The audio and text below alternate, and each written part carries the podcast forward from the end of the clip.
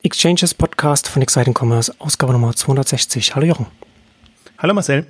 Heute machen wir wieder mal eines unserer berühmt-berüchtigten großen Logistik-Updates mit Hermes DRL und Amazon Logistics. Aber bevor wir einsteigen zu unserem ersten Werbepartner, das Facebook-Update erscheint jeden Freitag in einer neuen Episode.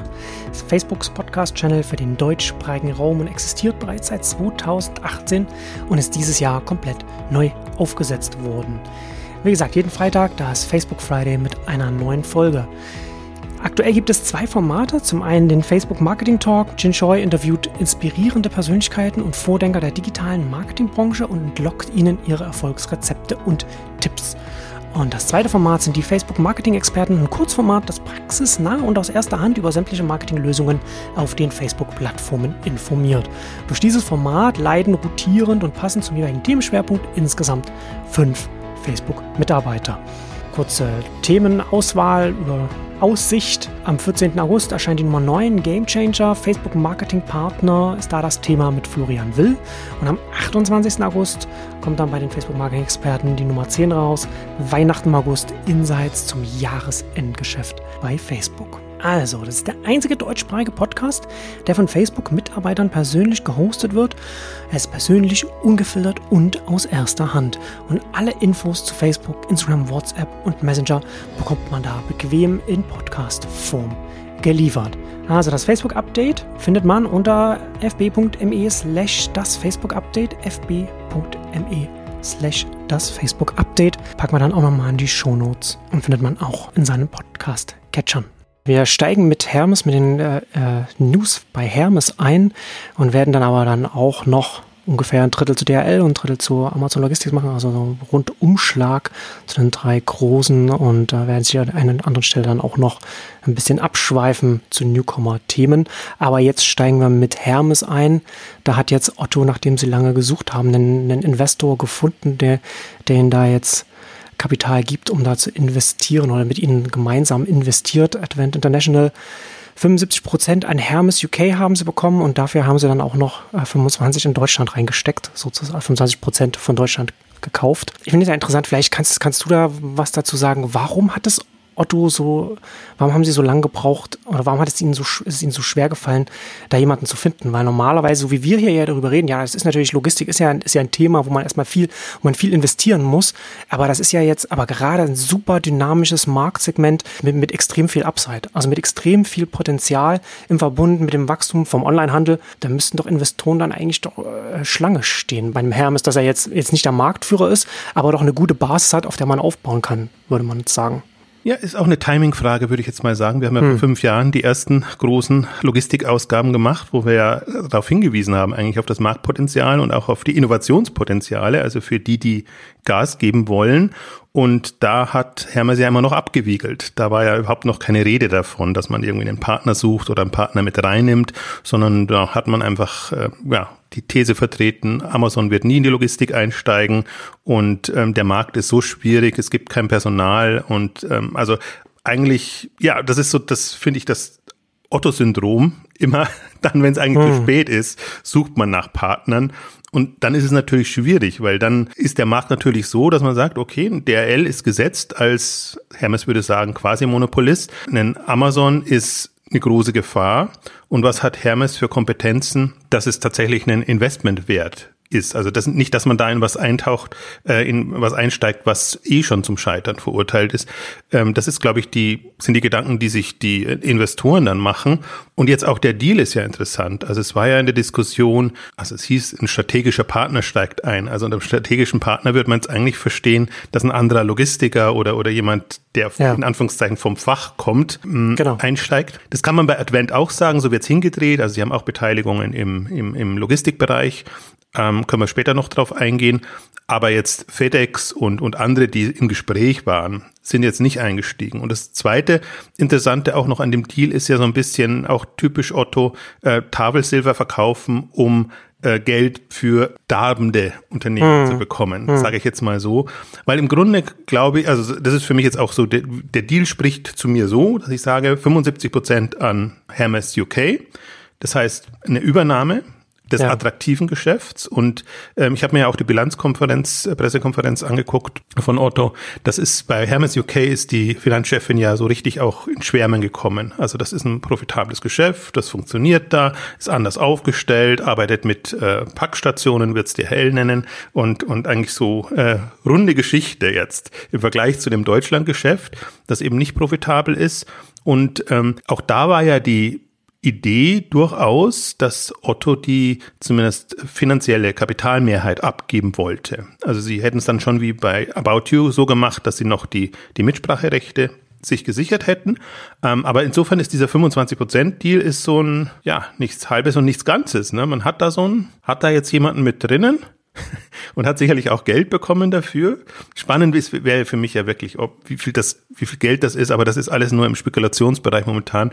Berichte sprechen, dass es schon eine, eine mehr als eine Milliarde war, aber das ist auch ist schwierig. Also das ist nicht so ein hochprofitables Geschäft oder attraktives Geschäft jetzt aus, aus äh, Finanzkennzahlen, Gesichtspunkten, dass man da Millionen reinsteckt. Jetzt aus unserer Sicht, wo mhm. wir hm. sagen, Wachstumsmarkt, Branche boomt, es wird eine Fülle an Playern geben und unterschiedliche spezialisierte Player geben, ist es erstmal super attraktiv. Aber gerade wenn du jetzt so einen eher Finanzinvestor, Private Equity Investor reinnimmst, der ist natürlich eher an den Finanzkennzahlen interessiert als ein mhm. VC oder, oder jemand anders, der da ein bisschen mehr Risiko eingehen könnte an, an den Wachstumspotenzialen. Also insofern ist das so ein, ist so ein zweischneidiges Schwert. Ne? Also im Grunde, der Markt ist attraktiv, würde ich jetzt mal sagen ob Hermes das attraktivste Objekt ist in dem Bereich. Ich muss mich ein bisschen auch zurückerinnern, weil das Thema jetzt schon wieder zwei Jahre zurück ist, wo die erste Welle kam. Äh, Hermes sucht Partner. Da hatte ich ja mal einen Beitrag geschrieben, was, was ist attraktiver? Wo ist es attraktiver einzusteigen? Bei Picknick oder bei Hermes? Ja, ja, ja ich mich. Das ist eigentlich immer noch das Thema. Ja. Würde ich als zukunftsorientierter Investor, was würde ich machen? Also würde ich, würde ich gucken, und es ist ja, geht jetzt auf jeden Fall in Richtung Restrukturierung bei, bei Hermes, in, in dem Deutschlandbereich zumindest, würde ich gucken, dass man das Geld nimmt und dann das so auf Vordermann bringt, dass es einfach ein Zukunftspotenzial hat, oder gehe ich in einen Newcomer rein, der einfach ein super attraktives Marktsegment hat in dem Food-Bereich und auch, auch sehr schön aufgestellt ist, auch PR-seitig natürlich super macht. Und die haben ja auch nochmal eine, eine 500 Millionen, glaube ich, äh, war es, Runde jetzt in der Zwischenzeit gehabt, wo sie jetzt eben das große hm. neue Lager bauen und, und äh, versuchen, neue Märkte zu erschließen. Also und das ist dann vom Investitionsvolumen schon in einer ähnlichen Liga. Ja. Und aber man sieht aber auch schon daran, wo, wo Picknick jetzt steht. Es ist ja jetzt nicht, dass jetzt Picknick nach den Jahren jetzt deutschlandweite Präsenz hat, sondern das ist ja etwas, was, was relativ lang dauert. Ne? Deswegen meinte ich ja vorhin, dass man ja mit einem Hermes schon auch eine Basis hat, auf der man aufsetzen kann. Klar, da haben wir ja auch drüber gesprochen, dass man sich als ein Logistiker auch Gedanken machen muss. Der Modus operandi, so wie er jetzt ist, mit, mit, den, mit den Paketshops, wo man das alles dann bei den Spätis und überall ablie abliefert und, und, und dann sollen sie mal zurechtkommen oder beim Nachbarn Nachbarn. Das ist ja nicht die Lösung, aber man kann ja auf die Basis nehmen und auf der mit den Fahrern und den allem und, und den Fahrzeugen und der ganzen äh, Infrastruktur, die dann die, die eben dranhängt, die könnte man ja als Basis nehmen, um das dann auszubauen und dann, ne, also man kann man kann ja schon darüber nachdenken, was kann man oder oder es erweitern, modernisieren, wie auch immer man es nennen will. Ja, jein. Man sieht aber auch, wie schnell man neue Logistiker aus dem Boden stampfen kann. Hm. Das Problem, die Altlasten von Hermes sind ja, dass es ein zentral aufgestellter Logistiker war. Ja. Und der Trend geht zu dezentraler Logistik, haben wir auch eine eigene Ausgabe gemacht mit dem, mit dem Mobile-Kontext zusammen. Und das hat Hermes sehr spät erkannt, hat das jetzt vorangetrieben in den letzten Jahren und ist aber natürlich noch nicht so aufgestellt, nicht annähernd so aufgestellt wie Amazon Logistik zum, zum Beispiel als, als Newcomer. Ja. Und, aber das Interessante ist auch innerhalb von, von Hermes, äh, diese, diese, dass, dass natürlich Livery auch dabei ist. Und Livery ist für mich das zweite Beispiel, wie man sehr schnell eine neue Logistikinfrastruktur aufbauen kann, indem man sich eben von der letzten Meile ausgehend überlegt, wie kann ich da eine, eine, eine nationale Struktur schaffen und eben nicht mit diesen großen Verteilzentren, die, die zentral dann, dann alles regeln, sondern eben mit, mit einer, einer starken Endkunden, also letzte Meile Logistik und dann direkten Verbindungen hin zu den Städten. Haben wir auch in, in, in einer oder anderen Ausgabe auch schon gesprochen. Also dass, dass eben äh, Liefery für große Kunden, sprich Asus, ähm, H&M, glaube ich, ist dabei, von Berlin aus zum Beispiel, von ihrem Hauptlager, mhm. dann relativ schnell die großen Städte, Metropolen bedienen kann über die lange Strecke und dann die, die lokalen City-Depots hat, um, um die letzte Meile zu bedienen. Also insofern, das ist ja auch das Interessante jetzt, was, was hat Advent eigentlich gekauft jetzt Also gehen wir mal, England nehmen wir mal raus. Das, glaube ich, war der Hauptgrund, ist super attraktiv, können sie kombinieren mit ihrem polnischen Dienst und, und haben das, der ist eigentlich super attraktiv aufgestellt, habe ich mir auch noch angeguckt jetzt in, in dem Rahmen. Aber was haben sie in Deutschland gekauft? Sie haben, also es gibt ja zwei Stärken von, von Hermes. Das eine ist das schöner Begriff Zweimann-Handling, also im Einrichtungsbereich ähm, der Service, ähm, wo sie sicherlich ihre Kompetenzen haben und wo sie, wo sie auch Möbel und, und Einrichtungen, Home and Living, das ganze Thema auch aufbauen, weil auch Otto selber so sich zunehmend positioniert. Also da sind sie sicherlich wettbewerbsfähig und können auch unter Umständen höhere Preise verlangen und haben, haben eben diese Service-Komponente mit drin, was ganz interessant ist. Und dann Livery als, als äh, Newcomer, letzte Meile. Und da stellt sich jetzt für mich schon die Frage, Livery hat extrem viel Wirbel gemacht die letzten Monate, Jahre äh, mit Innovationen, mit neuen Services. Und ähm, die Frage ist für mich so ein bisschen, war das, um den Preis zu treiben, jetzt von Hermes insgesamt, oder war das wirklich eine, eine, eine strategische Entscheidung, so dass man darauf auch baut und dass das auch vorantreibt? Ich habe da auch einen Beitrag dazu geschrieben, könnte, könnte Livery das neue Hermes äh, werden. Jetzt vielleicht hm. nicht unter der Livery-Marke, aber so generell von, von dem Anspruch und den Ambitionen, auch der Agilität möchte ich sie nennen, aber der Rührigkeit, sage ich, der Umtriebigkeit, das ist das bessere Wort, dass sie eben versuchen, unterschiedliche Themenmärkte, Food zu testen, dann äh, also mit unterschiedlichen Partnern dann Dinge auf die Beine zu stellen. Also das sind die zwei, finde ich, Assets, also die die die die die positiven ähm, Seiten und dann hast du halt das Negative ist wirklich Hermes, das was man als Hermes kennt, das niemand mag, das irgendwie ähm, das war hart. Ja, also es ist, ist, ist wirklich so, das, das, das ist, ja, ist eine Alternative zu, zu DHL, aber ist halt auch eine schwierige Alternative. Und natürlich, die Otto-Versender müssen es machen. Sie haben jetzt auch ein genügend großes Geschäft außerhalb von der Otto-Gruppe. Das ist auch, ähm, insofern ist es nicht ganz so schlecht aufgestellt. Ist auch, hat auch die Umsatzsprünge, profitiert vom Markt und ist alles da, ist nicht profitabel, aber hat jetzt auch den Anspruch, die Preise zu erhöhen und das ist halt auch dann so eine schwierige Geschichte, wenn du nicht, äh, wie soll ich sagen, schon nicht der, der Liebling bist der Branche und versuchst die Preise zu erhöhen. Ist das eine vernünftige Strategie? Also das ist für mich das große Fragezeichen. Was wird aus dem Kern Hermes Deutschland? Ist das etwas, was, was noch zu restrukturieren ist? Ist das etwas, was man rausnimmt und sagt, nee, wir nehmen nur den Einrichtungsbereich, Hermes Zweimann-Handling und, und Lieferie? Und das ist für mich jetzt die große Frage. Im Grunde mit dieser Konstellation jetzt in Anführungszeichen nur 25 Prozent der externe Partner sehe ich nicht, dass da so revolutionäres Potenzial da ist. Und Otto selber ist ja so, oder Hermes auch, ist ja so von sich selbst überzeugt, dass sie sagen, wir sind ein relevanter Wettbewerber, mhm. der Markt wächst und wir haben es drauf und wir müssen nicht großartig uns umorientieren, sondern durch diese jahrzehntelange Erfahrung wissen wir, wie Paketversand geht. Aber das ist genau schon wieder das Problem. Es geht eben zukünftig ja nicht mehr um Paketversand, ja. sondern es geht um Lieferservices, Dienstleistungen in dem Bereich. Und da habe ich wirklich ein großes, großes Fragezeichen gerade. Ja, es ist interessant. Was mich noch interessiert ist, wir haben ja jetzt schon gesagt, und du hast es ja, hast es ja angemerkt, dass das Hermes UK ja sehr viel attraktiver, profitabel ist. Was unterscheidet es denn von dem, von dem Hermes Deutschland so stark? Ist es, dass Hermes Deutschland noch die Altlasten der, der zentralen Infrastruktur noch, noch mit sich rumträgt? Oder, oder was, was sind da, was sind denn da die konkreten Unterschiede? Weil das ist ja, ähm, man würde ja ursprünglich würde man ja auch annehmen, dass es dann dann auch konzernintern oder, oder unternehmensintern man sich dann auch, man sich dann auch vielleicht auch, wenn man auf einem Markt etwas sieht, was gut funktioniert, wie man das selbst gemacht hat. Du hast ja schon Packstationen in, in Großbritannien angesprochen, was auch immer man dann da noch macht oder, oder wie, wie die Prozesse da anders aussehen, dass man das dann auch vielleicht auch auf einen anderen Markt übersetzt, auch wenn das dann vielleicht der ursprüngliche Markt ist, auf dem man mal gestartet ist. Was unterscheidet denn die beiden? Nee, ich glaube, es ist gar nicht so sehr die, das Unternehmen, die Strategie, sondern die Marktkonstellation. Ja. Du musst als einfach Deutschland mit der aktuell einem sehr, muss man ja schon auch aus neutraler Sicht sagen, bevorzugten ähm, Player am Markt, der sich auch schön quer subventioniert, ähm, werden wir gleich noch drüber sprechen, auch ähm, einfach das Briefgeschäft nutzt, was ja noch stärker in Anführungszeichen subventioniert ist oder oder oder. Also so explizit ist subventioniert kann man jetzt gar nicht sagen, aber sagen wir mal es, es stellt sich nicht zu dem klassischen Wettbewerb. Ja. Formulieren wir es mal so. Und insofern tun sich ja alle schwer, die im deutschen Markt Logistik-Services machen wollen. Und ähm, Amazon ist da vielleicht ein bisschen in einer anderen Situation, weil es ihnen auch egal ist im Grunde, die Wettbewerbssituation, weil sie ja ihre Kunden hauptsächlich bedienen und die müssen ja in Anführungszeichen nur gucken, dass sie für ihre Kunden oder ihre Konstellation eine vernünftige, Konstellation, äh, vernünftige Lösung finden. Aber alle jetzt, äh, ob das DPD ist, ob das äh, wie ähm, na, jetzt fällt mir, der, fällt mir, wie heißt der Braune? Jetzt fällt mir nicht mal wieder der Name. ähm, also die, die ganzen Dienste, entweder sie konzentrieren sich auf B2B-Bereich und, und UPS, jetzt fällt es mir wieder ein, konzentrieren sich auf den B2B-Bereich oder haben eben Schwierigkeiten in diesen B2C-Bereich Markt vorzudringen. Hm.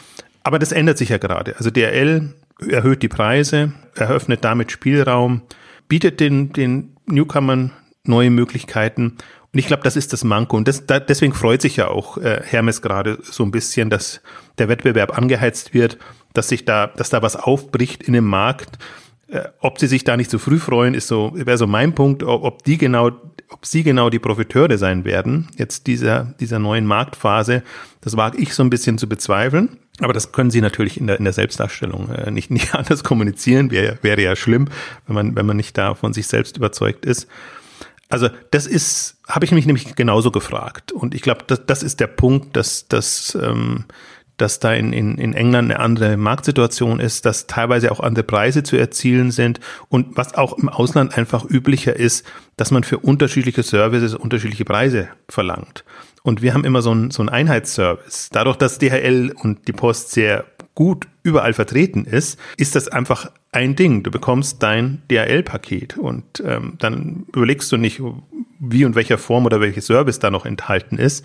Also da ist der Markt im Grunde überall oder speziell in England, auch in den USA, ähm, differenzierter aufgestellt. Und die Frage ist jetzt eigentlich auch, ob das im deutschen Markt ähnlich kommt oder ob das wirklich ein reiner Preiswettbewerb bleiben wird dass das der günstigste zählt.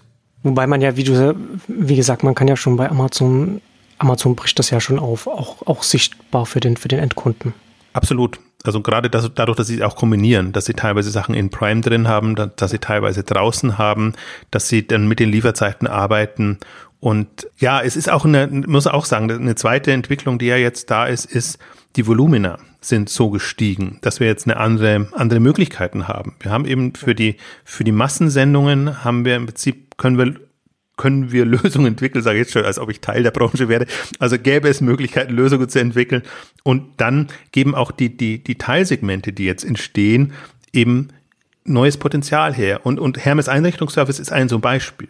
Ne? Wenn, wenn der Möbel, Online-Möbelhandel oder der Möbelversandhandel, Spedition etc. boomt, und, und da einfach neue Volumina erzielt werden, dann kannst du ganz anders Strukturen entwickeln und kannst auch deine Leute dann wirklich Innenregionen jeweils haben, die dann die Geräte auch anschließen und die Möbel aufstellen und, und solche Services übernehmen.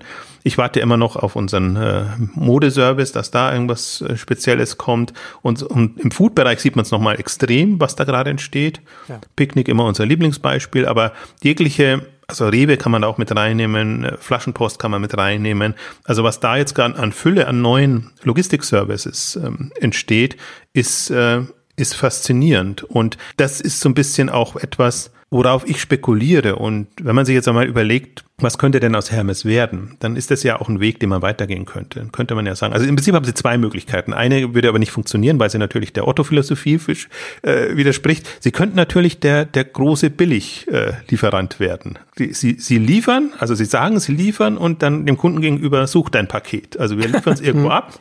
Ja. Und dann kannst du es, was weiß ich, in der Wäscherei abholen, du kannst es in ja. Kiosk, sonst irgendwo. Und ich glaube, es gibt durchaus ein Marktsegment, ja, ja. die, wenn es günstig ist, da kein Problem mit haben. Sowohl, sowohl Anbieter, also Händler, als, als auch Kunden, klar. Absolut. Also das ist jetzt, deswegen ist es jetzt nur ist natürlich jetzt lächerlich formuliert gewesen, ein bisschen, ein bisschen spöttisch. Nee, nee, klar, aber es halt, halt auf kosteneffizient und, und auf Masse äh, setzen und da und sich auf ein konkretes Marktsegment damit dann fokussieren und, und das dann eben konsequent verfolgen. Aber wie du schon sagst, das passt ja überhaupt nicht zur Selbstwahrnehmung äh, des, des Otto-Konzerns. Nee, absolut nicht. Also geht es ja auch jetzt in, in Nachhaltigkeit, in, in, in, in, in diese Themen rein. Und, aber der Markt gibt's her, glaube ich. Also es könnte so ein, ja. also mein, mein fieses Wort wäre dafür Trash-Anbieter, äh, also No-Frills-Anbieter, nennen wir, nennen wir es mal so, ähm, durchaus geben, weil ich glaube, es gibt einen Markt bei den Händlern, die einfach sagen, wir bringen dir günstige Produkte. Du hast die Möglichkeit, Produkte super günstig zu kriegen und erwarte aber dann auch nicht viel davon. Und das wäre jetzt ein Wish wäre ein Kandidat dafür und, und, und, und diese Anbieter, selbst die sind jetzt vom Standard eigentlich schon, schon ein bisschen in, in eine andere Richtung unterwegs. Aber ich glaube schon, und, und dann ist auch eine Kundenklientel da, die, da geht es einfach um Preis und der Wettbewerb ist ja immer noch stationär und on, zu online. Das heißt, ähm, kann ich es online mindestens so günstig bekommen wie, wie im Laden. Also deswegen ist das ein, ein Marktsegment da und ich kann mir, also ich bin mal gespannt, ich, ich kann mir vorstellen, ich glaube, da braucht man noch ein bisschen mehr Volumen dass, dass sich unten da ein so Dienst breit macht. Es muss nicht einer der bestehenden sein, es kann auch ein Newcomer sein, aber ich glaube, dass man sehr effizient tatsächlich so einen äh, Logistiker auf die Beine stellen könnte. Und die andere Alternative, das hatte ich ja auch schon angedeutet, für Hermes wäre, in Spezialisierung zu gehen. Eigentlich auch, aber da ist Otto auch ja sehr, wie soll ich sagen, äh, ähm, störrisch, hätte ich jetzt was gesagt. Sie halten an ihren alten Marken fest. Also, dass, dass jetzt zu Otto noch ein About You hat entstehen dürfen, ist ja eigentlich eine, eine Sensation. Aber so könnte man sich ja auch bei Hermes vorstellen, dass man sagt, es gibt noch, also Logistiker 1, 2, 3, 4 mit schicken, schönen Namen, die auch andere Zielgruppen ansprechen und die sind jeweils anders positioniert. Im Grunde arbeiten sie aber auf derselben Infrastruktur. Das machen ja fast alle. Also dass, dass die immer mit, mit ausgelagerten Partnern arbeiten. Und wenn die Partner eben exklusiv für einen arbeiten können, dann kann man das ja auch entsprechend branden. Mhm. Ähm, also ich finde, ja. in anderen Ländern sieht man das auch äh, schon, schon ein bisschen besser. Und das wäre die Möglichkeit jetzt für bestehende Player, aber auch für Newcomer einfach zu gucken, mit welchen Marken und mit welchen Serviceversprechen haben wir eine Chance. Das kann kategorieabhängig sein, das kann zielgruppenabhängig sein, das kann also unser klassisches, äh, klassische Liste letztendlich ähm, abdecken. Und so haben wir halt jetzt ein Picknick, wäre auch so ein Kandidat jetzt äh, für mich. Das ist natürlich schon aufwendiger. Ich denke eigentlich da eher so wirklich nur an gebrandete mhm. Geschichten, so dass man einfach das Gefühl hat, also zum Beispiel in, da fällt mir jetzt der Name auch gerade wieder nicht ein, der, der, der schwedische ähm, äh, Secondhand-Anbieter, der jetzt gerade auch in Deutschland gestartet ist, der arbeitet auch mit selbst gebrandeten ähm, Fahrzeugen und dann könnte es eben auch einen, quasi so ein Secondhand. Wir holen hm. deine, das, was du nicht mehr brauchst, ab und, und liefern es, bringen es quasi in die neuen Kanäle rein. Das könnte ja auch ein, ein äh, Logistik-Service sein ja, in dem stimmt. Bereich, der dann von ja, irgendjemandem bezahlt werden muss. Aber jetzt hat einen anderen Anspruch. Selfie, jetzt fällt mir wieder ein. Selfie mit den schönen blauen Fahrzeugen, also mal anderes Blau als Hermes und als, als äh, Amazon. Und ähm, sehr, sehr einprägsam und prägnant. Ähm, also das, das ist für mich so eine, eine ähm, Logistikvision, sage ich jetzt mal 2025, 2030, dass wir da auch eine in diesem Segment eine, eine, eine breitere Palette an Angeboten haben.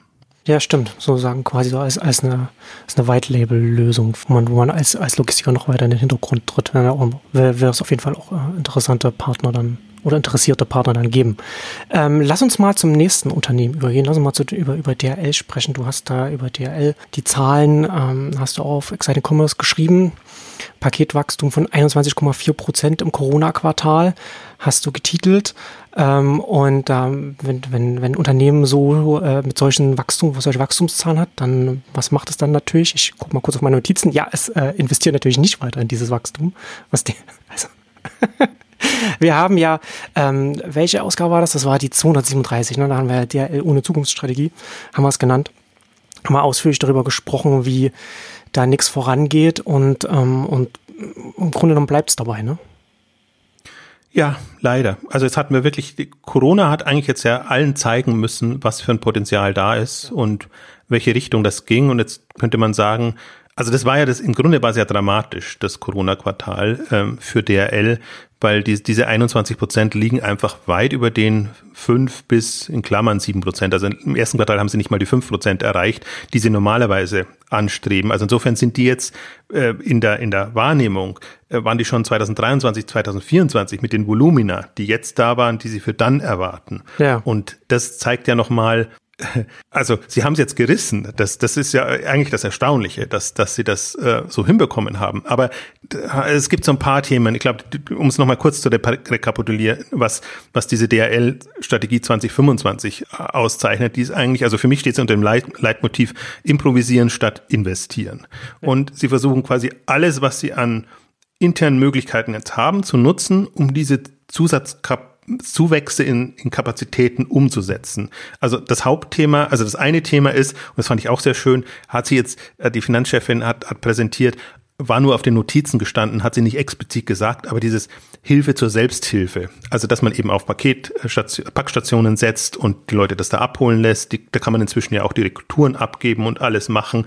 Äh, also auf solche Lösungen einerseits Hilfe zur Selbsthilfe da und andererseits eben die Briefkapazitäten zu nutzen, um in Anführungszeichen die als, als Warenpost zu nutzen, also die Sortierzentren im, im Briefbereich als ähm, Warenpost-Sortierzentren, quasi DHL, also Paketsortierzentren Zentren zu nutzen. Ich glaube, sie dürfen es intern nicht so nennen, damit die Postboten eben nicht Pakete äh, liefern müssen, sondern mhm. Warenpost äh, äh, liefern müssen. Also damit versucht man das wieder auszugleichen. Und es ist dieses, dieses Quersubventionieren. Und das ist auch das, deswegen äh, ist, ist auch da wieder keine Entscheidung getroffen oder sie, sie gehen da immer weiter diesen Weg, anstatt dass sie es mal klar trennen und sagen, wir haben da einen darbenden Briefbereich, der funktioniert so nicht mehr und wir haben einen im Grunde potenziell boomenden Paketbereich, den wir entsprechend auf, zukunftsträchtig aufstellen müssen. Und je mehr wir quasi diese frei werdenden Kapazitäten nutzen, umso mehr vermengen wir das Ganze noch. Und irgendwann muss diese Entscheidung getroffen werden und sie zögern es im Grunde nur raus. Das Ziel ist natürlich, klar, sie wollen profitabel arbeiten, sie verdienen Milliarden jetzt auch in diesem Geschäftsbereich, aber schütten das an die Aktionäre aus. Und da, dagegen ist auch nichts sagen, zu sagen in normalen Phasen. Da, das ist ja eigentlich auch Unternehmenszweck. Aber alle anderen investieren. Amazon hat vier Milliarden in diesen ganzen, während der Corona-Zeit, in diesem einen Quartal in dieses Segment gesteckt. Zum mhm. Teil, um die Leute besser zu bezahlen, aber auch, eben auch da, um zu investieren, um, um, um neue Partner zu finden, um diese ganze Logistikstruktur aufzubauen. Und das geht mir so nicht ein. Also wir haben das damals, im Grunde jetzt wiederhole ich nur das, was wir damals schon gesagt haben, aber jetzt ist ja eine andere Phase und eine andere Zeit und auch eine andere Wettbewerbssituation. Man sieht ja auch, wie Amazon angreift. Und ich habe ja jetzt so ein bisschen fiesen Claim für DRL auch gefunden, äh, wenn man sich auf die Zahlen, wenn man die Zahlen anguckt. Besser ohne Amazon ist so das Thema gerade bei, bei DRL. Das heißt, die Ergebnisse sind besser, 21 Prozent ähm, Paketvolumen, 28 Prozent aber mehr verdient oder mehr Umsatz generiert in dem Bereich. Deswegen, wenn man rein auf die Kennzahlen guckt, ist das super, dass Amazon wegfällt. Und sie sprechen da auch ganz locker drüber, das ist der Trend und Amazon wird alles immer mehr insourcen. Und deswegen, also aus einer internen Sicht ist das ja alles super, was gerade passiert. Aber was eben nicht thematisiert wird, ist der neue starke Wettbewerber, der da entsteht und der ihnen irgendwann in die Quere kommen wird. Und das ist eigentlich so das, also es ist wirklich schockierend. Also das ist aus strategischer Sicht ist das auch, das ist, ist absurd, was da passiert und wie man, wie man ein Unternehmen einfach, also wenn man jetzt an die Wand fährt. My Müsli Gesundes Frühstück für unterwegs, jeder kennt das, man muss morgens schnell aus dem Haus und schafft es einfach nicht mehr zu frühstücken. Aber dann packt dir dein Müsli doch einfach ein. Die praktischen Portionsbecher von meinem Müsli sind ideal für unterwegs. Einfach Deckel ab, Milch oder Joghurt dazu und loslöffeln. Und das Ganze ist nicht nur praktisch, sondern auch gesund. Denn mein Müsli steht für bestes Bio-Müsli aus regionalen Zutaten und ohne künstliche Zusätze. Gehe auf mymüsli.com slash exchanges mymüsli.com slash exchanges, auch nochmal in den Show Notes, und sichert dir ein Probierpaket im Wert von 12,90 Euro mit sechs leckeren Sorten gratis zu deiner, neuen, zu deiner nächsten Bestellung ab 9 Euro. Also auf mymüsli.com slash exchanges gibt es ein Probierpaket im Wert von 12,90 Euro mit sechs leckeren Sorten gratis zur nächsten Bestellung ab 9 Euro. Es muss ja trotzdem irgendeine eine ja, ich weiß nicht, eine Rechtfertigung oder eine, eine Sichtweise beim Management geben, warum man das jetzt macht. Wir hatten ja auch, ähm, ne, also Paketgeschäft beim, zum Endkunden ist ja auch ist ein schwieriges Geschäft. Aber jetzt hast du ja gesagt, ne, also jetzt, äh, man hat halt wirklich auch viel Umsatz gemacht und Gewinn gemacht und auch, und man schüttet auch aus. Also das ist ja auch nicht so, dass das jetzt, dass da jetzt nichts liegen bleibt an Kapital, das man investieren könnte. Warum hängt DHL an so einer pessimistischen, konservativen, wie, wie auch immer ich es nennen soll, Sichtweise auf den Markt. Also wir haben ja schon auch oft, das, das hast du ja auch schon ganz oft immer thematisiert, wie wenig DHL oder wie sehr DHL das Wachstum auch des Onlinehandels und damit auch des, des Paketvolumens unterschätzt und dann auch entsprechend dann verpasst zu investieren, ob es Packstationen sind und so weiter, weil Prozesse und so weiter, ähm, Kapazitäten. Aber jetzt selbst dieses Jahr, selbst nach diesem Quartal, so, also du hast vorhin schon Herr Hermes sturköpfig genannt, also letztendlich DRL könnte, also könnte man bei dem, bei dem Management ja auch eine Sturköpfigkeit da jetzt äh, attestieren. Da muss doch irgendeine Prämisse dahinter liegen, warum man das macht. Ist das, ist das äh, in, in der Pressekonferenz oder, oder, oder beim Quartalsbericht irgendwo durchgeschienen, warum man äh, so agiert, wie man agiert? Ja, die, die Prämisse ist eigentlich die, die immer schon da ist. Der, der Fokus ist, ist Shareholder Value. Also es geht darum, also der Fokus ist sehr auf Gewinn und auf, auf äh, zu zeigen einfach, dass ein DRL ein tragfähiges Unternehmen ist. Darauf ist es getrimmt. Sie haben ja auch genügend Strukturierung, Restrukturierungsfälle da drin, also sprich Briefgeschäft und teilweise auch anderes, wo, wo sie es zum Teil auch gedreht haben. Und deswegen, wenn man ja nicht so auf den Markt achtet, ist das ja alles auch alles super. Also diese 21 Prozent sind ja super, äh, wenn man wenn man wenn man dieses Wachstum hat und dann kann man sich auf die Schulter klopfen und sagen, ja guckt, ah, wir wachsen doch stark. Ähm, wir, wir können das alles stemmen. Man blendet halt aus, dass ein Amazon 49 Prozent äh, gewachsen ist in, in der Bestellmenge und das ist im Prinzip das ähm, ja, äh, dass, dass sie, dass sie hinterherhinken jetzt auch in dieser, dieser Corona-Phase. Also ich möchte es nicht kleinreden, weil das wirklich eine Leistung war. Also für, von allen Paketdiensten, allen, die das jetzt in dem Corona-Quartal machen mussten, weil das ein, mehr als ein Weihnachtsgeschäft war in einer Phase, wo man eigentlich gar nicht damit rechnet. Also deswegen, ich möchte das bewusst nicht kleinreden, aber ich möchte schon auch aufzeigen, dass man sich von diesen, diesen sehr positiven Zahlen nicht, nicht trügen lassen ähm, sollte. Die sind einfach, man muss es wirklich in der Relation sehen und man kann nicht sagen, nur weil man normalerweise immer bei fünf Prozent oder so ist, sind jetzt diese 21 Prozent toll. Sie können sich hinreden, das ist, also oder schönreden, wie man wie man es wie man es formulieren will. Ähm, und wenn man einfach sagt, wir wollen Shareholder Value generieren, wir wollen einfach unsere Dividenden stabil halten, wollen auf keinen Fall in die Situation kommen, dass wir die aussetzen müssen. Ähm, was man gut argumentieren könnte. Also, dass man einfach sagt, jetzt ist Investitionsphase. Ihr seht ja, wie es da boomt. Also, wir könnten jetzt investieren und wir müssen in letzte Meile investieren. Wir müssen in Services investieren. Wir müssen einfach in Dezentralität investieren. Ähm, guckt, was Amazon macht. Die machen genau das. Ihre City-Depots, ihre, ihre, ihre Lieferstrukturen, also ihre Partner, die sie damit reinbinden. Also, sie hätten ja alle Argumente ähm, an mhm. der Hand und könnten auch sagen, so und so ist jetzt die Wettbewerbssituation. Das haben wir halt unterschätzt, um nicht zu sagen verschlafen. Wir haben 2015, als das losging, oder 2016 jetzt in Deutschland bei, bei, bei Amazon, hätten wir nicht gedacht, dass Amazon so schnell da eine Infrastruktur aufbaut. Aber sie sehen halt auch die Not. Also sie haben gar nicht die Kapazitäten. Sie sehen, wie sehr sie hinterherhinken, also was sie alles machen müssten, was sie, in, wo sie investieren müssten. Und dann sehen sie auch noch den Nachholbedarf. Es ist ja nicht so, dass sie keine Investitionsprogramme hätten, aber das ist ja alles nur, ähm, wir holen das auf, was wir in den letzten Jahren an Automatisierung, ja, genau. an sonstigen ja. Geschichten verpasst haben. Also das hatten wir auch in der ausführlichen Ausgabe angedeutet. Also deswegen, das kommen ja auch mal sehr schöne Zahlen dann hoch. Da hunderte von Millionen werden, werden da investiert. Aber wenn man sich dann anguckt, wo da, worin das investiert wird, wird es nicht in Zukunft. Investiert. Erstmal eine Modernisierung, erstmal auf einen, auf einen aktuellen Stand zu kommen. Absolut. Und das ist auch, also mir wäre das auch alles egal. Jetzt, wir sind ja nicht in der Logistikbranche und, und, und nehmen die auseinander und, und machen da was, sondern aus Handelssicht ist das so bitter, weil, weil es ist immer noch, DHL und Co. sind systemrelevant für den Handel. Und deswegen muss der Handel das sehr genau beäugen und, und kritisch beobachten, was sich da tut, ähm, weil er dann entsprechend eben darauf angewiesen ist oder eben auch nicht. Und man muss sich jetzt nur mal vorstellen, was wäre, wenn Amazon nicht diese Kapazitäten aufgebaut hätte, so dass da eine Entlastung da ist. Ja, und stimmt. Ähm, ja. das ist mein Szenario immer. Also weder der ja, noch absolut. Hermes haben das so richtig aufgebaut. Ja, wenn man sich so vorstellt, ne, dass, jetzt, dass, jetzt ein, dass jetzt ein Amazon vielleicht jetzt anfängt, in Logistik reinzugehen und äh, nicht noch die Kapazitäten gehabt hätte, um das, um das auch mit auf seiner Seite mit, noch mit äh, mitzutragen, zusätzlich zu den anderen. Ja, ja, es ist interessant, ne? weil äh, letzten Endes ja gerade jetzt dieses Jahr und das und, und, und das äh, Corona-Quartal, wie du es genannt hast, ja eigentlich auch wirklich eine Möglichkeit auch wäre für das Management, da auch eine, auch, ein, auch eine Narration zu schnüren, auch für die, für die Shareholder. Ne? Für, also, also ich glaube, das wäre überhaupt, das wäre sehr einfach, da wirklich alle Anteilseigner oder die meisten zumindest mitzunehmen und zu sagen, jetzt haben wir hier, wir haben gezeigt, dass wir das zwar jetzt hier wuppen können mit unseren Kapazitäten, aber wir, wir, sehen hier auch das enorme Potenzial, nicht in einer, in einer Hochrechnung in den nächsten, in den nächsten Jahren, einer Marktanalyse, sondern konkret, was jetzt, was jetzt hier gerade passiert ist.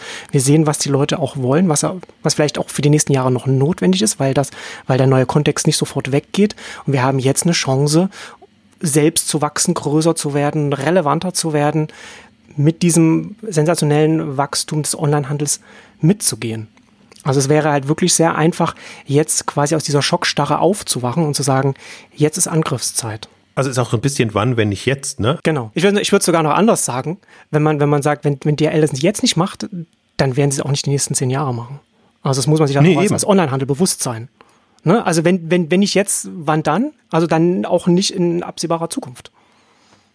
Ich meine, die Strategie heißt 2025. Das heißt, wir haben schon mal fünf Jahre verloren. Bis dahin wird nichts passieren, weil da ist die Strategie so. Und jetzt hätte man eben erwarten können, dass da jetzt ein, ein Kurswechsel, also ein begründeter Kurswechsel kommt. Das ist ja das Interessante. Und wenn man sich ja, anguckt, wie, wie agiert und äh, der Onlinehandel, alle haben jetzt Kapital eingesammelt, weil sie Kapital einsammeln konnten, äh, um sich eben für Investitionen zu rüsten, aber eben auch um, um, um auf sich auf Krisenzeiten etc. einzustellen. Und genau mit der Argumentation, ihr habt jetzt gesehen, im Corona-Quartal es boomt. Äh, wir müssen unsere Pläne zum Teil etwas vorziehen oder wir müssen uns einfach auf diese Volumina entsprechend einstellen. Und das ist extrem gut gelaufen. Also die haben zu günstigen Konditionen und interessanterweise, egal wie sie positioniert waren, Geld bekommen. Die einen hohe Kurse, Leute sind eingestiegen, die anderen niedrige Kurse aus unterschiedlichen Gründen. Die bestehenden Investoren sind eingestiegen und haben wieder, äh, haben nochmal Kapital dazugegeben, sodass die alle bestens aufgestellt sind. Das ist der Handel. Und der ist jetzt nicht immer noch, also die wenigsten Händler haben noch Logistik. Also AO mal ausgenommen, Okado und so. Es gibt ja gibt schon genügend, die das jetzt auch haben. Und man sieht es auch, äh, Picknick hat Geld bekommen, Flaschenpost hat Geld bekommen, also auch die, die neuen, die, die da in den Markt reindringen, genau mit derselben Argumentation. Und das hätte auch einen, ein etablierter Player, wenn er jetzt mal flapsig formuliert, ein bisschen mehr auf Zack wäre, beziehungsweise wenn er, wenn er auf solche Themen reagieren könnte. Und das ist aber natürlich Konzern denke, dass du froh bist, du hast eine langfristige Strategie und das zahlt ja nur alles darauf ein. Also deswegen ist, ich verstehe schon, also ich, ich wenn wahrscheinlich Konzernmanager wäre, würde es mir auch leicht machen. Würde sagen, die Kennzahlen stimmen doch alles, geht doch alles so in die Richtung, wie wir es versprochen haben. Ähm, ist halt, in, das Interessante für mich ist da immer, wie agiert oder reagiert der Aufsichtsrat? Ein, ein Aufsichtsrat wäre da eigentlich gefragt. Diese Probleme ja. haben wir bei, bei Media genau. Saturn und bei den etablierten Handelsunternehmen. Die hätten wir genauso jetzt hier, dass, dass der Aufsichtsrat einfach sagen müsste, ja, liebes Management, schön, also toll, er erreicht alle Zahlen und alles wunderbar, Kompliment, Hut ab, äh, aber der Markt ändert sich doch irgendwie oder nicht oder die Wettbewerbssituation ändert sich und wie reagiert ihr darauf? Ähm, also und, und da sind fast alle klassischen Unternehmen super schwach aufgestellt. Da fehlt es halt an dieser, dieser an Online-Kompetenz, an überhaupt auf diese Märkte zu achten. Die kommen eher immer aus klassischen Industrien. Ich weiß jetzt gar nicht, wer im Aufsichtsrat von, von, von DHL oder von der Post ist. Aber das, das wäre eigentlich jetzt so das, was notwendig wäre. Und ja, für, aus Handel, für den Handel kann man eigentlich immer nur sagen, achtet da drauf, guckt, also wir haben ja auch Aus, Ausgabe ja auch gemacht, Plan B in der Logistik, schaut, wie ihr möglichst kostengünstig äh, eure eigenen Infrastrukturen andenken oder aufbauen könnt. Mhm also ab einer gewissen Größenordnung und, und guckt einfach, wie ihr euch da nicht ähm, jemandem ausliefert, der jetzt nicht unbedingt das Zukunftspotenzial hat. Weil das ist ja das zweite Thema. Kommen wir ein bisschen zu, zu Amazon dann in die Richtung, dass der Serviceanspruch von Amazon ganz anders ist und die Standards, die Amazon setzen will, jetzt noch nicht kann. Jetzt sind sie im Aufbau, deswegen wird auch mal alles kritisiert, dass es zum Teil noch schlechter und schwächer ist, als was genau. DHL oder Hermes liefern. Aber jetzt mal vom Anspruch her will, will Amazon ja eine komplett andere Richtung und die Frage ist dann, ob, also die Strukturen, die Amazon jetzt schafft und die Standard, die es setzt, ob damit die anderen dann noch mithalten können. Ja, das haben wir ja auch ähm, echt sucht die Ausgaben nochmal raus, verlinken wir dann auch nochmal, kann man sich nochmal anhören. Da haben wir ja auch darüber gesprochen, was dann passieren kann, wenn Amazon dann erstmal, wie du sagst, jetzt die Basis aufgebaut hat, auf der sie dann neue Sachen machen können und dann äh, den, den Endkunden ganz, ein ganz neues Service-Level dann äh, bieten können und dann äh, auf einmal sichtbar wird, Händler, die Marktplatzhändler, die dann auch in diesem Amazon-Universum stattfinden und welche, die dann eben über auf DHL halt quasi mit DHL festsitzen und dann entsprechend dieses Service-Level nicht leisten können, weil DHL das nicht leisten kann.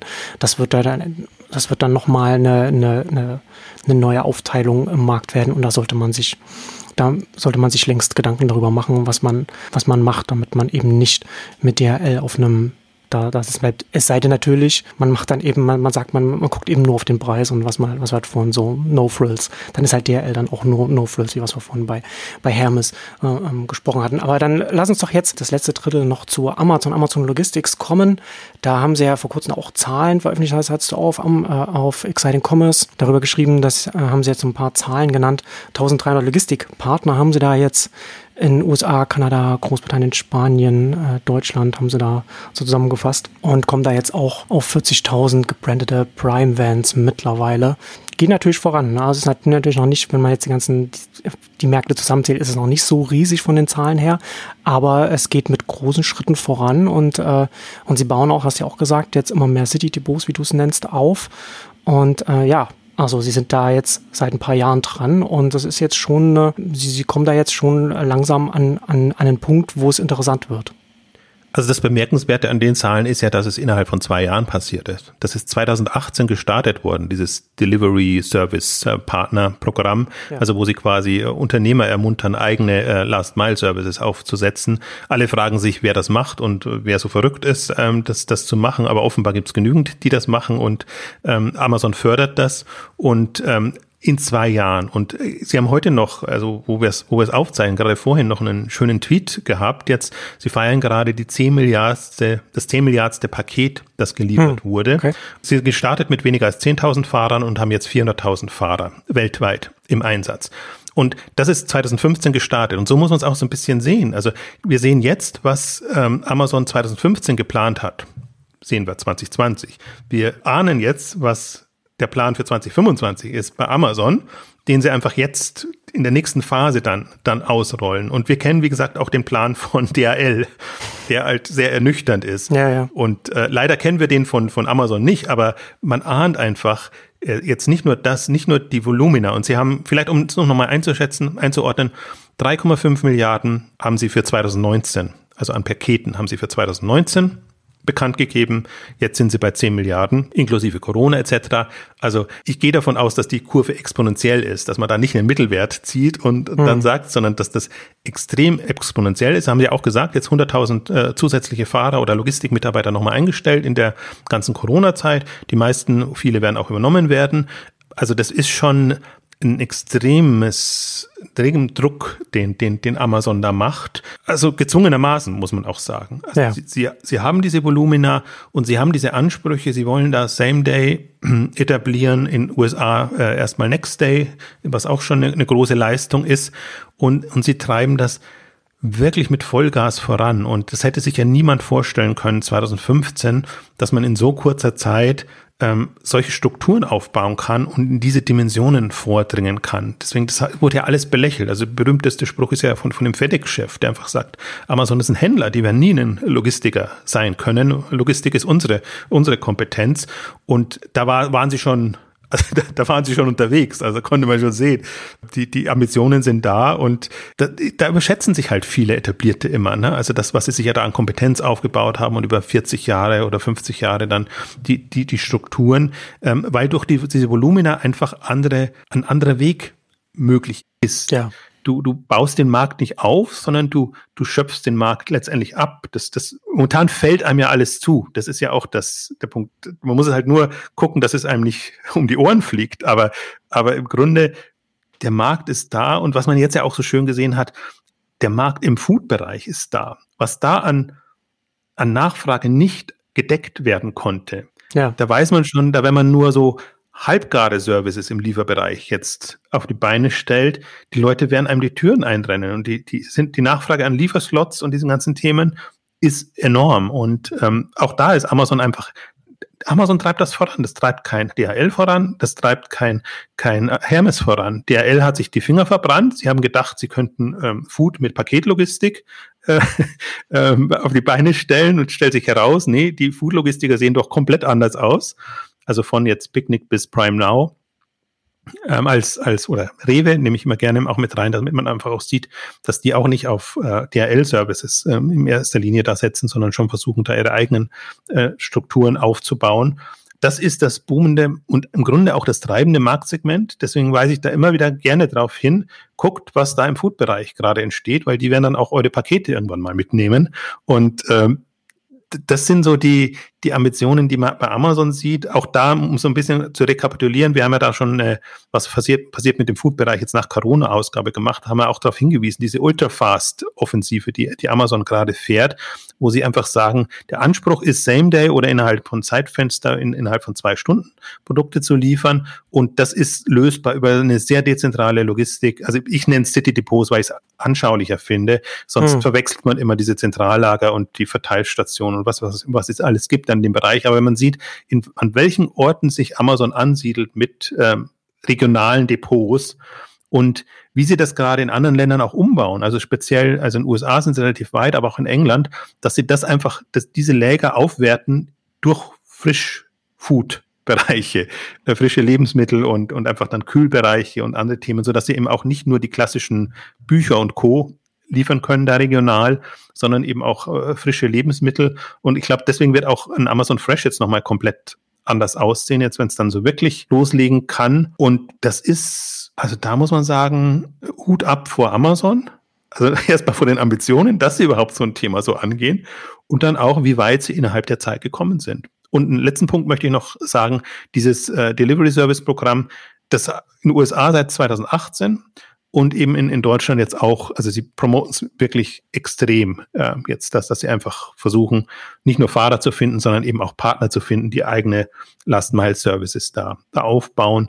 Und inzwischen lohnt sich das ja auch so, dass überall die Prime-Vans äh, sichtbar sind, auch in Deutschland, äh, graue Vans mit äh, blauem Pfeil in dem Fall, manchmal auch ungebrandet, noch mit, dem, mit den alten Partnern zusammen, wo man auch sieht, wir haben das und wir haben ja auch mal schon, oder du hast dann auch aufgegriffen, im Beitrag geschrieben, wie schwer oder leicht wird es für Amazon sein, Amazon Logistik sein, Partner von Hermes und ja, die DHL Subunternehmen existieren ja, ne? Die Subunternehmen sind da mit ihren, mit ihren Wägen und ihren Fahrern.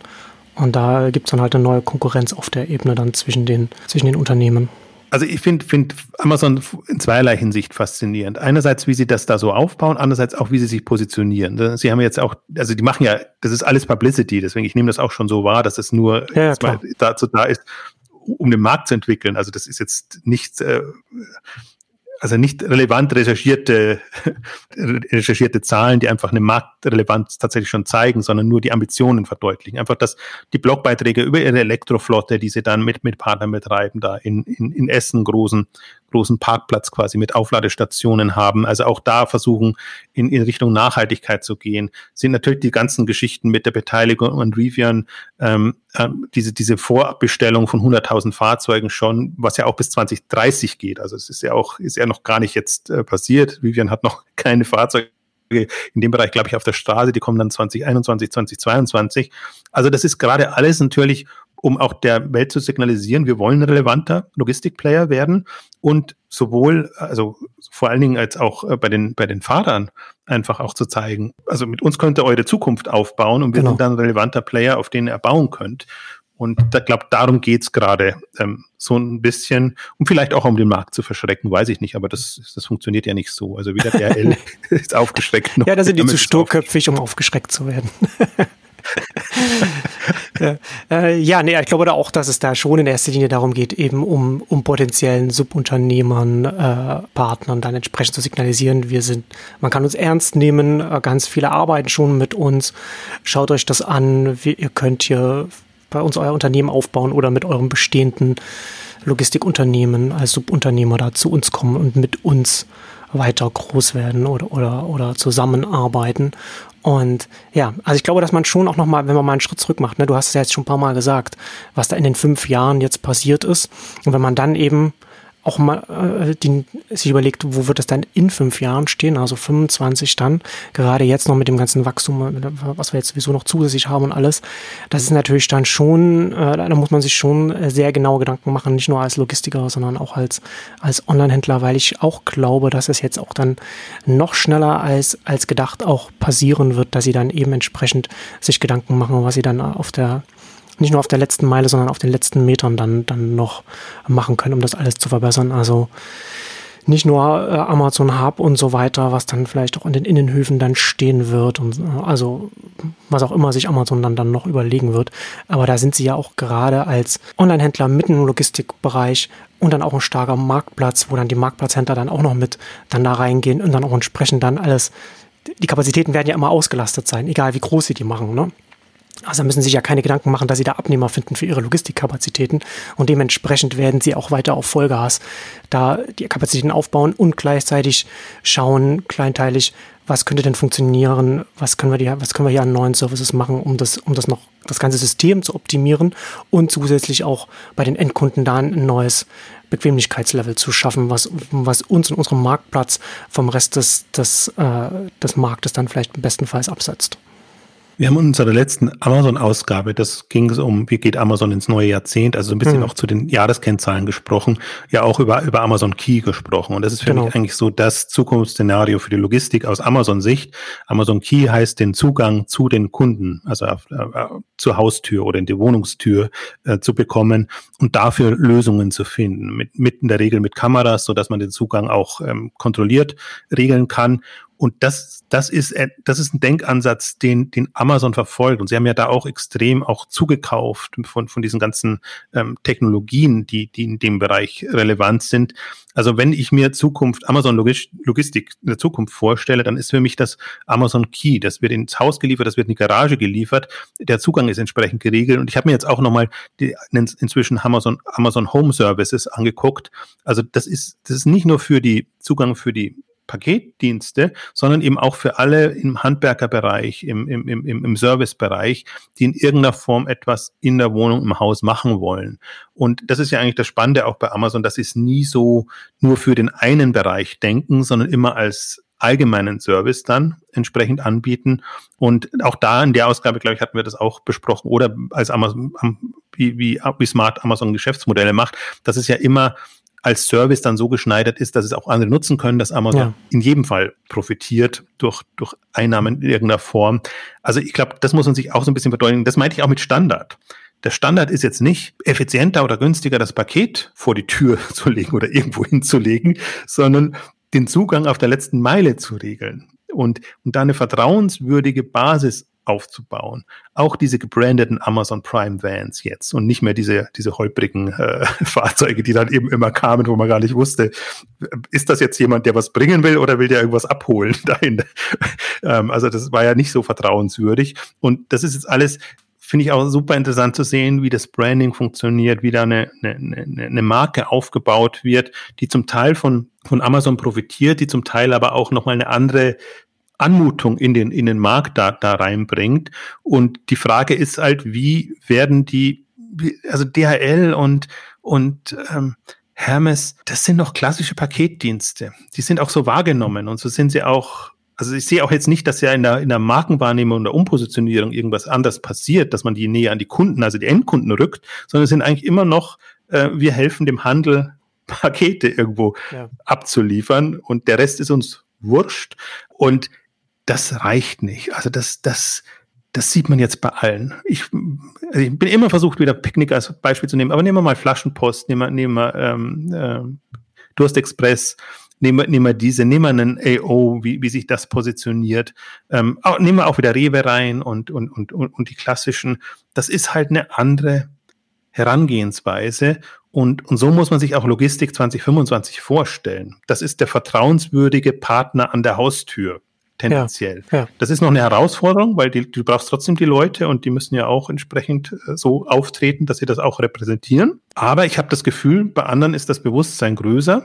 Und andere positionieren sich auch so, dass sie eben Zusatzerlöspotenziale haben, ja. sodass sie teilweise diese Zusatzkosten auch genau wieder wettmachen können. Und da wird es ja dann interessant, ne? wenn du ein anderes Refinanzierungsmodell findest, wenn du, was du schon sagst, ne? Amazon setzt es so auf, dass man dann auch noch mit anderen Dingen dann noch mit reingehen kann, mit anderen Dienstleistungen und dann, das Amazon ist ja auch der King der Quersubventionierungen und da wird es natürlich dann auch interessant, ne? wenn dann halt auch weil ja sonst ja auch schnell die Frage kommt, wer, ja, wer soll denn das bezahlen? Der Endkunde will das ja nicht bezahlen. Ne? Man muss sich halt überlegen, wie kann man das denn breiter aufstellen oder wie kann man das smarter aufstellen äh, und da entsprechend also ein anderes Modell finden und, ähm, und sich einfach, wie du schon sagst, aber man muss vom Paket wegkommen und das ist natürlich schwer, wenn man ein Paket, also ein Logistikdienstleister, ein Paketlieferant ist seit vielen Jahrzehnten.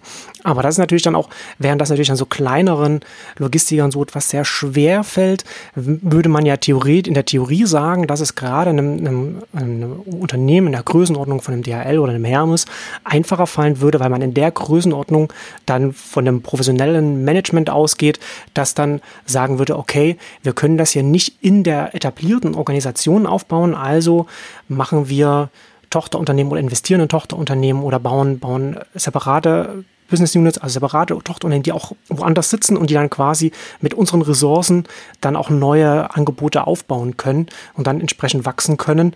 Also, ne, also das beste Beispiel gerade aus dem Autokonzern ist ja About You äh, und da könnte ja so ein Hermes und DL würde theoretisch, sollte eigentlich auch so in die Richtung gehen, aber ja, passiert halt nicht. Ja, und es ist auch, also im Grunde in der Theorie ist es ganz einfach. Es geht darum, einen Mehrwert äh, zu kommunizieren und, und dann das entsprechend dann auch so zu, zu zu positionieren. Und das Problem ist nur, dass sich alle bestehenden Logistiker als B2B-Partner sehen und nicht als Endkundenlogistiker. Weil das machen ja, jetzt genau. anderen neu, dass genau. sie da den, den, den Mehrwert schaffen. Und man sieht es aber auch, Hermes kann es ja. Hermes hat seinen Einrichtungsservice. Ob ich den jetzt unbedingt Hermes gebrandet haben möchte, ist das andere. Das, das meine ich, da könnte man ein bisschen, wenn man da über den Schatten springen würde, könnte man wirklich coole Services machen, wenn die jetzt nicht unbedingt als. Äh aber, aber das ist ja gerade das, was, was ich meinte. Ne? Das ist ja für, für so eine Organisation in der Größenordnung, die springt halt nicht einfach über den Schatten. Das ist ja da haben wir, glaube ich, auch schon mal darüber gesprochen, ne, dass daraus, daraus kommt ja Disruption, daraus kommt ja das etablierte Unternehmen, es ihnen so schwer fällt und deswegen werden sie von jüngeren, kleineren Unternehmen, die mit kleineren, mit wenigeren Ressourcen starten, dann auch ganz oft überrollt, ähm, weil die Anreize intern eben so schwierig sind und deswegen müssten diese Unternehmen äh, separate Einheiten aufsetzen, die, die eben nicht zurückgehalten werden vom internen mittleren Management. Also das kann man nicht so kommunizieren, aber das ist letzten Endes einer der wesentlichen Gründe, um dann das, was du schon sagst, diese, diese offensichtlichen vom Markt, wenn man, wenn wir uns den Markt anschauen, das, was offensichtlich ist, dann entsprechend darauf auch zu reagieren und dann etwas aufzubauen, worüber wir hier reden. Und das kann sich ja dann auch gegenseitig dann ja auch befruchten. Aber das ist eine, Amazon freut es, dass da eben nichts passiert an der Stelle. Absolut, ja, viele andere auch. Aber das, für mich war das gerade eben doch so ein Beispiel, um was sagen. Es gibt Lichtblicke. Es gibt den Hermes Einrichtungsservice. Es gibt Livery. Das ist jetzt in dem Fall zugekauft worden. Kann ja, ja auch eine genau. Strategie genau. sein. Ja. Andere machen das genauso. Also einige haben sich jetzt äh, gerade auf der letzten Meile was zugekauft. Äh, zuletzt auch die, die, die Schweizer Post da, da dann wieder, die da sehr ähm, aktiv sind. Und im Grunde haben alle die, dieselben Herausforderungen. Ich finde es aber noch sehr interessant jetzt. Vielleicht lass uns am Ende nochmal ganz kurz schon nochmal auch Richtung sprechen. Was kommt denn an Newcomern? Viele haben wir jetzt schon genannt, aber im Grunde der Markt wächst ja so stark und da ist so ein riesiges Marktsegment mhm. da. Wo relativ starke Logistikplayer jetzt entstanden sind, ist natürlich in China, die zum Teil auch ihre, ihre Logistiktöchter haben. Also ähm, ich bin gespannt, also ob Deutschland der erste Markt ist, weiß ich nicht, kann man nicht vorstellen. Aber wann die in, in Deutschland angreifen mit ihrer ja, automatisierteren Logistik, mit ihren sehr effizienten Lägern, sie kommen sicherlich erstmal von dem Bereich, aber sie haben natürlich auch Innovation im, in der Endkundenbelieferung in dem Bereich. Ein anderer Player, die ja auch stark in die Richtung gehen, ist Wish. Wish Express. Ähm, ich habe es ja angedeutet, ist nicht so, dass die die Struktur von Grund auf aufbauen müssen, sondern die müssen nur es koordinieren und ab einem gewissen Zeitpunkt, ab einer gewissen Größenordnung das dann entsprechend eben branden können. Und dann hat man einen Wish Express Service plötzlich da und dann ist das komplett anders positioniert. Wish wäre für mich auch so ein Kandidat, der wirklich so No-Frills äh, machen mhm, könnte, ja. wenn wenn es im Billigsegment bleiben soll.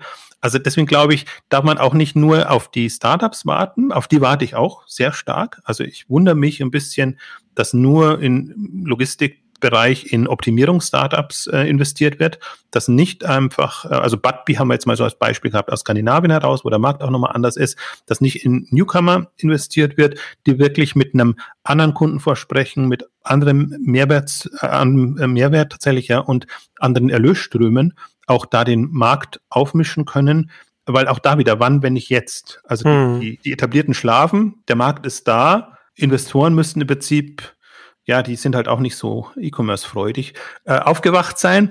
Ähm, aber haben vielleicht jetzt auch so die eine oder andere blutige Nase in, geholt bei Themen, die dann wirklich unter Corona gelitten haben, sodass sie dann auch wieder konservativer werden und sagen, okay, dann halt doch in Anführungszeichen das langweilige E-Commerce-Geschäft, wo man gar nicht, also keine Flugtaxis oder so, sondern vielleicht ja auch kombiniert mit Flugtaxis, weiß man nicht. also da erwarte ich mir viel. Und ich habe es jetzt wieder negativer beschrieben, als es tatsächlich ist, weil man kann Flaschenpost mit reinnehmen, man kann Durstexpress jetzt von, aus der Oetker-Gruppe äh, heraus mit, mit reinnehmen, äh, man kann das Investment von H&M in Selfie äh, mit, mit reinnehmen und ähm, dann ist, es passiert schon was, aber ja. Aber sehr schon interessant, in der Aufzählung sind es ja in erster Linie Online-Händler, die eben ihre eigene Logistik aufbauen. Ne? Also das kommt ja schon alles aus der Richtung und ich glaube, das ist halt schon vielleicht das eher, wo viel passieren wird, als neue klassische Logistikdienstleister, wobei ich so wie du auch ein großes Potenzial auch da auf der Startup-Seite sehe. Da ist halt die Not da, deswegen passiert genau. das da. Ja. Das sind in der Regel ja auch die, die schon eine gewisse Größenordnung erreicht haben. Ich könnte mir halt auch vorstellen, dass ein neuer Logistiker kommt und sagt, meine Güte, es gibt eine, gibt, sagen wir mal, 100 mittlere Händler, die sich noch nicht leisten können, eine eigene Logistik aufzubauen, die ich, mit denen ich hm. zusammen aber eine ja. neue Logistik äh, stemmen kann. Die hat dann irgendwie einen neutralen Namen, die alle unterstützen das, machen das und lassen das gegen äh, etablierte antreten. Also gegen, gegen ist eh blöd immer anzutreten, sondern die haben ein anderes Kundenversprechen und sehen da einfach ein Marktsegment und können das, den Markt dann so bedienen, wie sie es für richtig halten. Das können, können, äh, können durchaus jetzt, wenn Zalando sich noch nicht reif fühlt, äh, einfach ja auch Zalando, Asos und andere Modehändler sein, die, die da überlegen, wie könnte man den, den Modebereich könnte auch H&M und Zara zum Beispiel auch wieder mit dabei sein. Ähm, also das muss nicht sein, dass die die Beteiligten sind, sondern ich als Gründer würde mir Gedanken machen welchen Markt würde ich bedienen und mhm. die würde ich dann quasi mit einem speziellen Profil angehen und einfach sagen, okay, diese Volumina habt ihr, da kann ich diese Strukturen anbieten, da kann ich diese Services anbieten und das könnt ihr alleine so jetzt noch nicht hinbekommen. Also deswegen ist da, das ist ein riesiges Feld gerade und dadurch, dass die Marktkonstellation einfach so es ist ja wirklich eigenartig. Ne? Das ist ja echt, echt im Grunde verbockt, weil man jetzt momentan, also wenn jetzt Amazon als Lichtblick nicht da wäre, hätte man überhaupt keine, also würde man sagen, das ist ja total, total zum Scheitern verurteilt.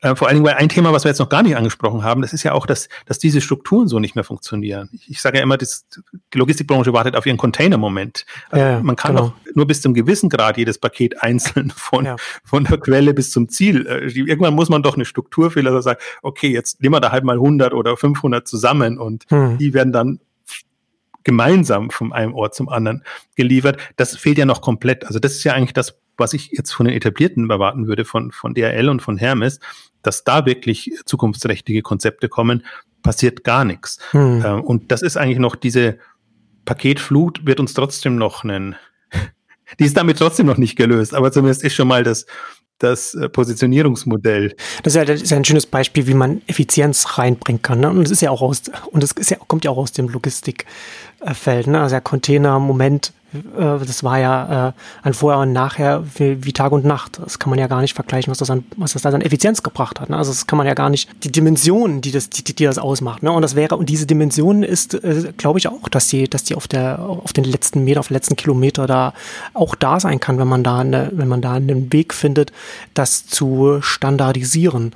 Und gleichzeitig so, oder zusätzlich, äh, habe ich ja auch schon mal in einer, in einer unserer Logistikausgaben auch gesagt, ist, dass man, dass wir ja letzten Endes schnell auch auf, ein, auf eine Welt zulaufen. Und ich glaube, dass Amazon da, vielleicht nicht in fünf Jahren, aber vielleicht dann, aber spätestens in zehn dann da sein wird, dass wir eben nicht alles, was wir, was wir online kaufen, dass dann alles nochmal in, in, in einen Karton eingepackt ist. Ne? Dass man halt, was, was ich schon sagte, Vielbesteller oder, oder, oder Permanentbesteller, wie man es nennen will. Ne? Je mehr man da online kauft, man will ja dann nicht immer dann, dass sich das dann alles, gerade wenn man kleinteiliger als Prime-Abonnent dann vielleicht noch kauft, dass das alles dann nochmal, dass die Kartonagen, dass, dass sich das dann stapelt in der, in der Wohnung. Das wird, glaube ich, Hand in Hand gehen. Ähm, mal, mal schauen. Aber das, aber der Punkt ist, da müssen, da müssen wir hinkommen. Und wer da zuerst hinkommt oder von wo dann der, wo dann der Impuls ausgeht, ähm, da kann das dann durchaus dann auch schon schnell gehen. Und das ist dann schon auch nochmal was, wo wir, glaube ich, ein ähnliches Vorher-Nachher-Erlebnis haben werden, wie eben der Container-Moment in, in, in der Logistik. Also ich kann da allen wirklich nur nochmal empfehlen, selbst wenn es nur der Wikipedia einträgt, ist wirklich mal zu, das nachzulesen, was ja. der Container bedeutet hat, wie ja. lange es gebraucht hat, um Schiffe zu beladen und zu entladen, tagelang, ja. äh, bevor es die Container. Container ist halt quasi, das ist, äh, der hat Globalisierung ermöglicht. Äh, absolut. Also was daraus alles entstanden ist, ist, ist, ist, ist faszinierend. Und das ist alles eine Volumina, Themen, also Volumenthemen gewesen und ein Effizienzthema gewesen, das wir jetzt auch wieder haben. Ich habe noch eine, eine Hypothese habe ich noch, solange der Container-Moment nicht kommt. Für mich wird das immer absurder, wenn ich die, die Packstationen auf den riesigen Parkplätzen sehe, wo ich mir dann immer denke, wann kommt die rollende Packstation, dass das wirklich per Anhänger dahin geliefert wird. Das könnte man dann schon schön im, im, im ja. City Depot quasi genau. ein ja. lagern und müsste nicht mehr dreimal umschichten und die Pakete in die Hand nehmen und dann entsprechend ja. was machen. Und auf den Parkplätzen ist so viel Platz, also vor Aldi und vor Lidl und, und wie sie alle heißen. Also es ist jetzt keine, keine super tolle ja. Lösung. Nee, aber es wäre es wäre auf jeden Fall eine Lösung, die extrem viel Effizienz bringen könnte. Wäre auch eine Lösung, wo die Gemeinden dann auch entsprechend Parkplätze äh, umwandeln könnten in, in Platz, wo dann, was, wo man nur so etwas hinstellen kann. Also Parkplätze haben wir ja landesweit als Fläche. Ähm, und da könnte man das hin, hinfahren und wegfahren. Und ja, das ist auf jeden Fall etwas, eine Richtung, über die man, über die man nachdenken sollte. Ja, enden wir heute mal ausnahmsweise mit einer Hausaufgabe, also sich mal wenn man das, wenn man das nicht auf dem Schirm hat, mal äh, die Geschichte des Containers nachlesen und wenn es nur, nur Wikipedia ist. Das ist durchaus äh, sehr interessant, aber da gibt es auch, gibt's auch Bücher und Podcasts und alles Mögliche zu diesem Thema, weil eine sehr, sehr faszinierende Wirtschaftsgeschichte ist. Und damit kommen wir zum Ende unseres großen Logistik-Updates äh, für heute zumindest. Vielen Dank fürs Zuhören und bis zum nächsten Mal. Tschüss. Tschüss.